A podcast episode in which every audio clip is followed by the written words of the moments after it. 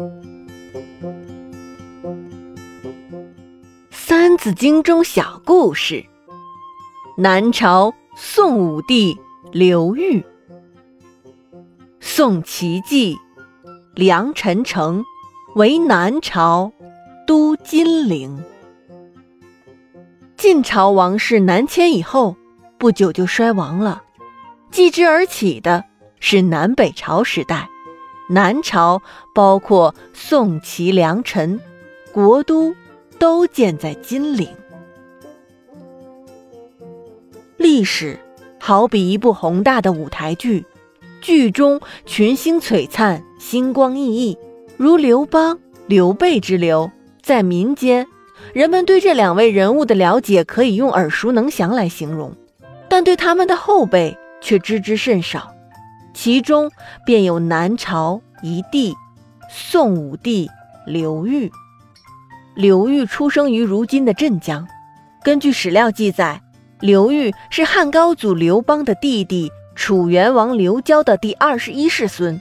当然，作为汉室宗亲，刘备也算得上是刘裕的祖辈。刘裕作为南北朝时期宋朝的开国君主，是一个非常厉害的人物。但名气和名声却远不及其祖辈刘邦、刘备的响亮。刘裕幼年时家庭贫寒，他的母亲在生下他之后不久就去世了，他的父亲又无力抚养他，只能狠心的将他抛弃。幸好他的婶娘是一位好心肠的人，不忍心看小刘裕就这样死去，便将他救起，将他养大。慢慢的，刘裕长大了。为了使家里的生活得到改善，他开始从事和自己祖辈一样的工作，那就是卖草鞋。这就是刘裕的早年生活，可以用草根来形容他。有趣的是，草根这个词同样也拿来形容过刘裕的两位先祖刘备和刘邦，但就是这些草根们最终成就了霸业，造就了辉煌的人生。刘裕的辉煌人生。是从他应召入伍开始的。著名的诗人辛弃疾曾经在他的诗中这样描写过刘裕：“想当年，金戈铁马，气吞万里如虎。”要知道，辛弃疾也是一位著名的爱国将领。刘裕被他这样称赞，可见他的身上确实有几分真本领。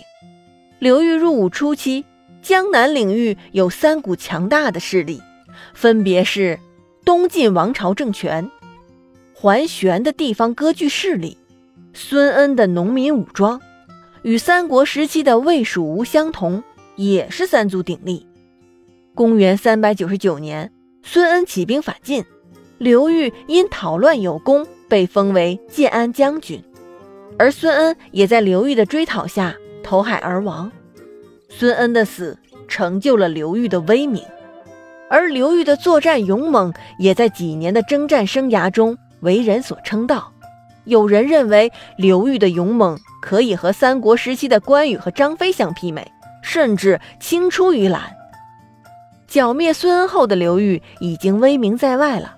之后韬光养晦，灭桓玄，一举奠定了他江南霸主的地位。公元四百二十年，刘裕登基称帝。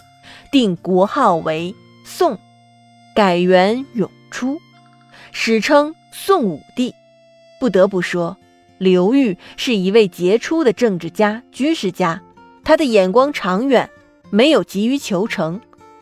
他成功的稳固了自己的地位，使其称帝顺理成章。宋齐继，梁陈城为南朝都金陵。